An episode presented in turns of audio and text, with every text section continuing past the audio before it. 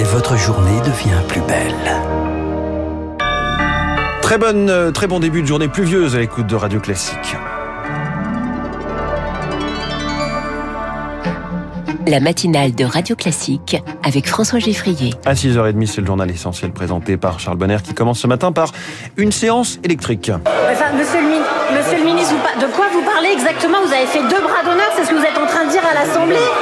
L'étonnement de la présidente de séance, la modem Elodie Jacquet-Laforge, face à elle, un ministre, Éric Dupont-Moretti, sommet de s'expliquer après des bras d'honneur adressés à des députés LR qui venaient de rappeler sa mise en examen. Une scène qui a provoqué un tollé Victor Fort. Après deux suspensions de séance, les mots que les députés attendaient. Je lui présente mes excuses ainsi qu'à toute la représentation nationale. Un bras d'honneur, enfin deux, rectifie le garde des Sceaux et voilà les députés qui cherchent dans les annales. Charles de Courson du groupe Lyotte. C'est insensé. Moi, en 30 ans, j'ai jamais vu ça. Hein. Cette absence totale de respect des uns à l'égard des autres nous amènera un régime autoritaire. Hein. Je veux dire, c'est ce qui nous pend. Les oppositions trouvent leur parade et positionnement. Pour le RN, toujours en quête de respectabilité, l'occasion est trop belle. Caroline Parmentier. Les seuls à se comporter de manière exemplaire, ce sont les députés du Rassemblement national. Je vous remercie. Les insoumis, longtemps pointés du doigt, tentent un c'est celui qui dit qui est. Alexis Corbière. Je veux dire, je trouve ça piquant à mesure où c'est un geste qui s'inscrit dans un moment où euh, on nous fait souvent nous la leçon. Mais est-ce vraiment grave?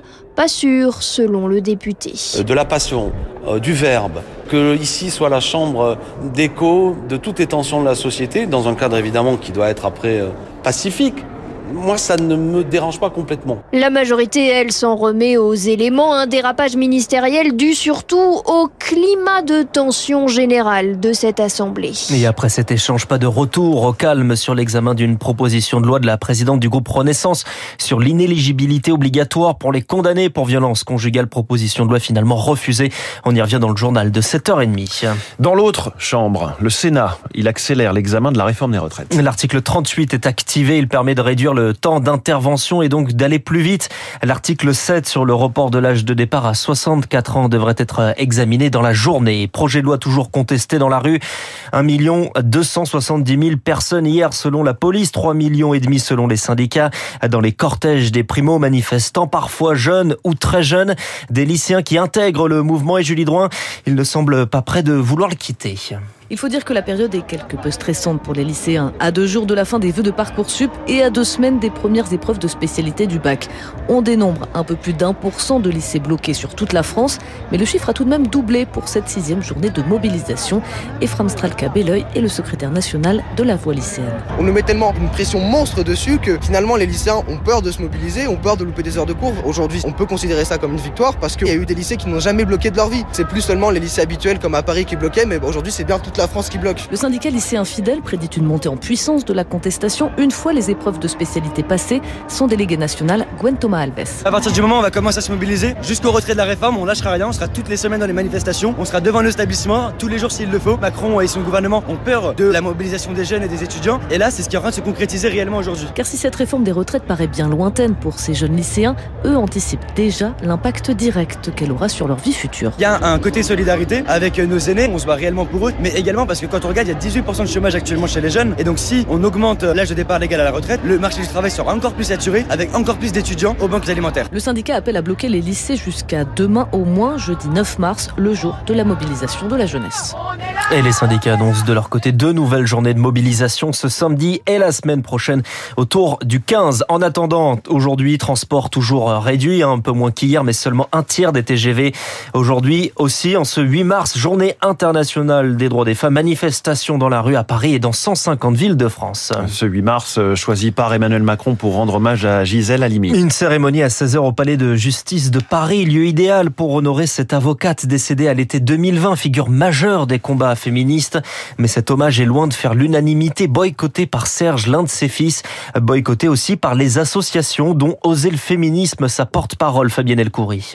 C'est un peu la stratégie du gouvernement de faire des coups de com. Gisèle Halimi, si elle était aujourd'hui avec nous, aurait aussi été dans la rue à côté de nous contre la réforme de retraite et contre l'affichage et les mesures de communication de Macron. Les droits des femmes n'avancent pas. Sa réforme de retraite, elle va être injuste envers les femmes. Il a mis Darmanin, un homme accusé de viol, comme ministre d'Intérieur. Il a mis Éric Dupond-Moretti, qui a des propos antiféministes. Macron essaye d'instrumentaliser Gisèle Halimi et tout ce qu'elle a fait pour les droits des femmes pour s'afficher comme féministe alors qu'il l'est pas. Fabienne Elcoury, la porte-parole de Oser le féminisme et dans son discours, Emmanuel Macron pourrait également aborder l'inscription de l'IVG dans la Constitution adoptée en termes différents par euh, l'Assemblée et le Sénat.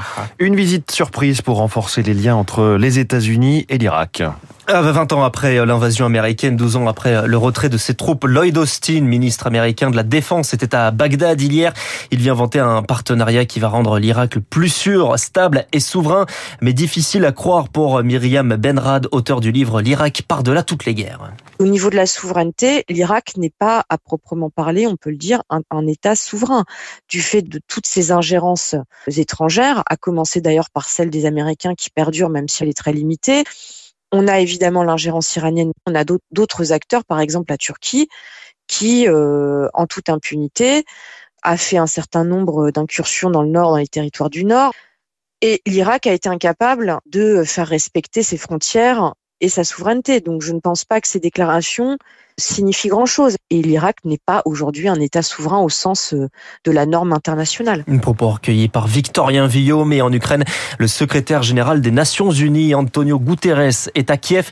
Il va rencontrer le président Volodymyr Zelensky pour son troisième déplacement sur place depuis le début de la guerre. Du football dans votre journal de 6h30, Charles, et le Paris Saint-Germain qui n'a pas le droit à l'erreur. Battu 1-0 à l'aller à domicile, Paris joue le retour de son huitième de finale, c'est contre le Bayern Munich. Le coup d'envoi, c'est ce soir à 21h. Hier soir, les Anglais de Chelsea et les Portugais du Benfica se sont qualifiés pour les quarts de finale. Merci beaucoup Charles Bonner. On retrouve euh, tout à l'heure à 7h30 pour un nouveau journal. Il est 6h37. Que se passe-t-il à la centrale nucléaire de Panly D'énormes fissures dans un bâtiment du réacteur. C'est à la une du journal de l'économie à 7h moins le quart. Mais d'abord, comment j'ai réussi